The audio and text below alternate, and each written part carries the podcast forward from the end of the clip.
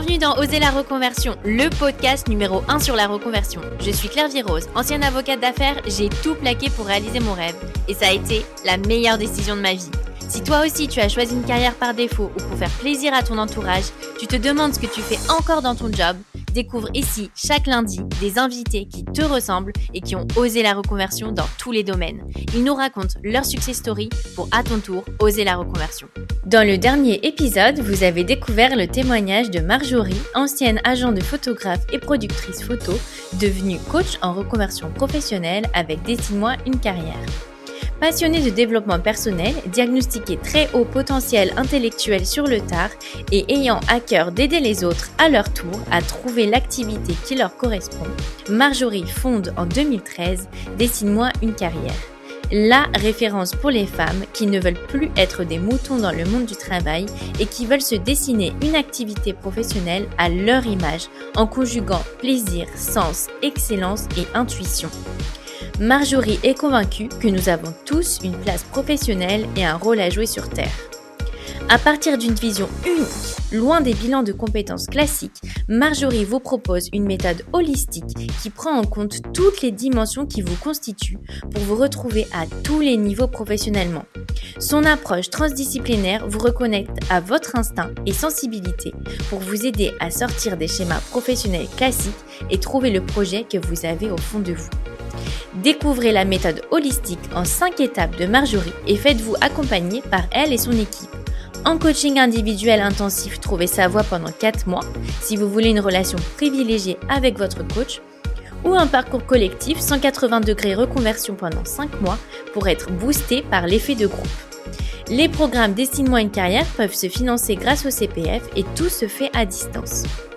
Si vous cherchez du sens professionnellement, mais surtout que vous êtes passionné par le développement personnel, l'empowerment féminin et l'intuition, Dessine-moi une carrière est la solution dont vous avez besoin.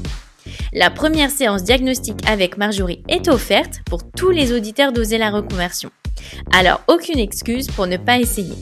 Prenez rendez-vous dès maintenant sur www.dessine-moi-une-carrière.com. Je vous mets le lien dans les notes de l'épisode. En attendant l'épisode qui sortira demain, je vous propose dès aujourd'hui d'en écouter un extrait. À mon école, si tu te spécialises en français, ils te donnent l'occasion de venir à Paris pendant une semaine euh, à la fin de tes études. Et en fait, il faut payer le billet. Et euh, je viens à Paris, je passe ma semaine, très sympa. Je vois mes amis ici. Et euh, à l'époque, euh, je sortais avec quelqu'un. Euh, pour moi, c'était c'était plié, c'était la personne avec qui j'allais passer toute ma vie. Et je sentais que quelque chose a changé quand j'étais à Paris. Je sentais qu'il s'éloignait. Je, je comprenais pas trop, mais j'essayais pas trop de d'écouter mon intuition parce que j'avais totalement pas envie ce soit le cas. Et je rentre à New York. Il, vient à la maison et il me dit voilà, j'ai besoin de parler de quelque chose. Il me dit bah je rentre à Los Angeles. Et moi, je, bah, dans ma tête, déjà, j'étais en train de me dire, ah, cool, je vais déménager à Los Angeles. Et, il me dit, euh, on peut pas rester ensemble. Et j'étais totalement, ma cœur, mais cassé en deux. J'étais, mais c'était une période horrible. Et en même temps, mes parents étaient divorcer. Tout, tout en même temps. Et en gros, quand j'ai vraiment compris qu'il allait vraiment partir et on allait vraiment pas rester ensemble, je savais que j'avais devais faire quelque chose de radical. Je sais pas si c'était pour moi à l'époque ou pour me vexer contre lui. Et j'ai dit, je vais déménager à Paris et je vais finir mes études plus tôt. Alors, euh, comme ça, j'ai vraiment décidé, OK, je vais tout changer. Et je me rappelle de l'avoir annoncé à, lui. Il a dit, ah, c'est, cool. Et je pense que même le fait qu'il m'a pas retenu, il m'a pas dit, ah, mais je me suis dit, OK, bah, dans ce cas-là, je dis que je vais le faire, je vais le faire. Tout de suite, j'avais pas beaucoup d'amis. Et c'est pour ça, je pense que je connais aussi bien Paris parce que j'ai passé beaucoup le week-end à me balader, à découvrir seul. Vraiment.